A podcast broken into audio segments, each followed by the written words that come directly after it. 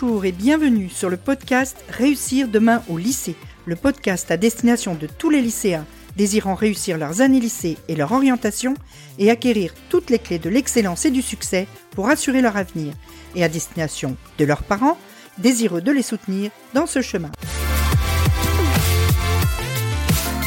Je suis Nathalie Mougel, coach scolaire, et j'accompagne les lycéens qui souhaitent réussir.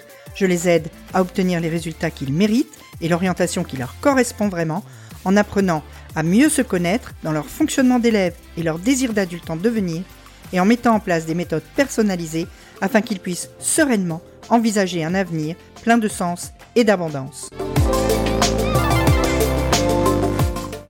Et bonjour On se retrouve donc aujourd'hui, mardi, pour un épisode solo. C'est les vacances, en tout cas au moment où j'enregistre. Et donc, euh, on va parler aujourd'hui de flemme et de procrastination.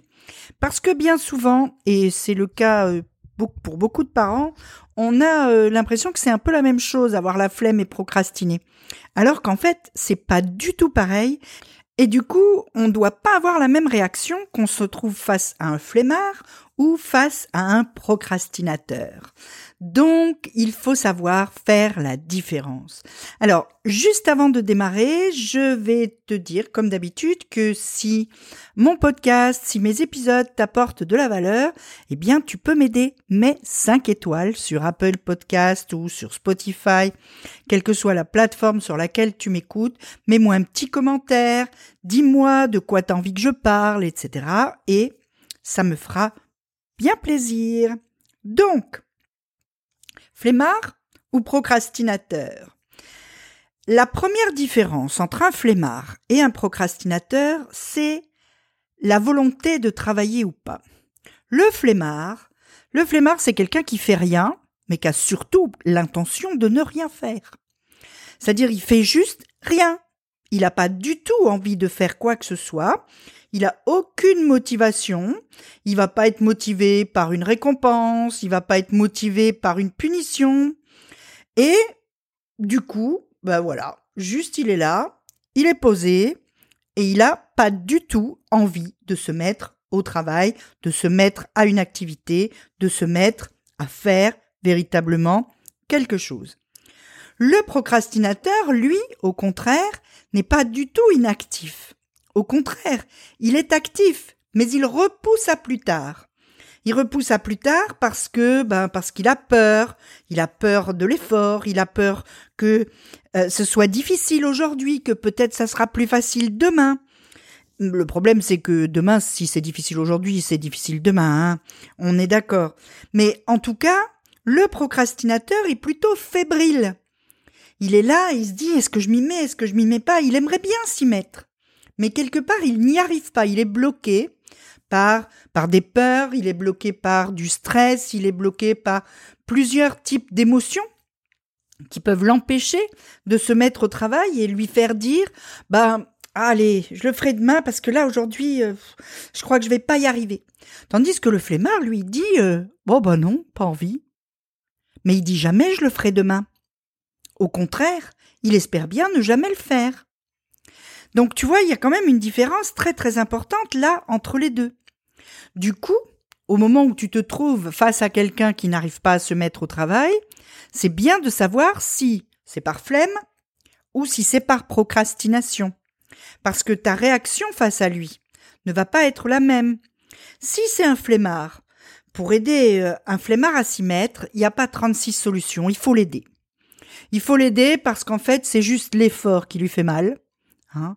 Et donc, il faut qu'il se sente épaulé.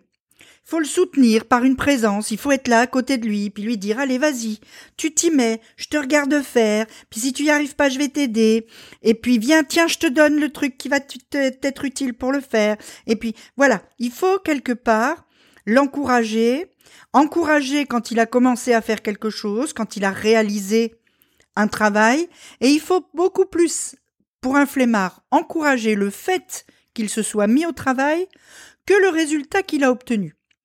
Un flemmard, si déjà il se met au boulot, t'es content.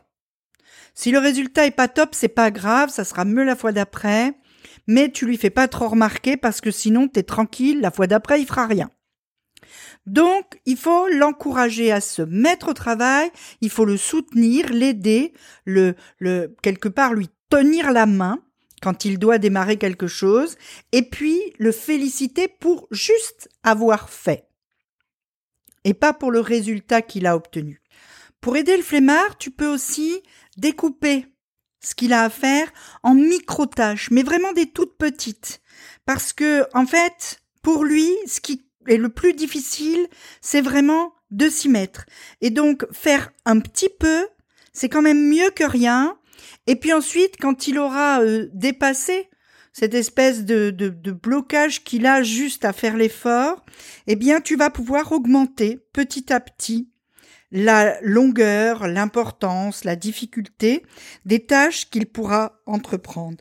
Un flemmard, il va aussi tirer profit d'un planning, de routine, parce que ben ça demande moins d'efforts de se mettre à faire quelque chose qu'on fait tous les jours parce que voilà il est telle heure c'est à, cette heure-là que euh, je fais euh, mes devoirs ça dure une demi-heure ça me fait bobo mais j'y vais parce que je fais ça tous les jours donc avec un flemmard c'est une bonne idée de mettre en place des petites routines, mais qui font que du coup, son cerveau voit la mise au, travail comme quelque chose de moins dur, de moins désagréable. Le procrastinateur. Comment aider un procrastinateur à s'y mettre ben Là, euh, le problème du procrastinateur, c'est donc ses peurs, son stress, ses humeurs. Et donc, il faut arriver à ce qu'il se mette au travail, quel que soit ses humeurs et euh, quoi qu'il arrive. Donc pour ça, pour lui, il peut être utile d'utiliser la fameuse règle des cinq minutes. Tu lui dis au procrastinateur, OK, là t'as peur de t'y mettre, mais tu t'y mets que pour cinq minutes. Puis si dans cinq minutes, finalement, t'es dedans, tu pourras continuer à travailler. Parce que le procrastinateur, il a besoin d'une stimulation pour pouvoir euh, démarrer. Euh, tu peux aussi lui mettre la pression, ça ça marche très bien avec les procrastinateurs, en lui mettant des deadlines et des deadlines très précises.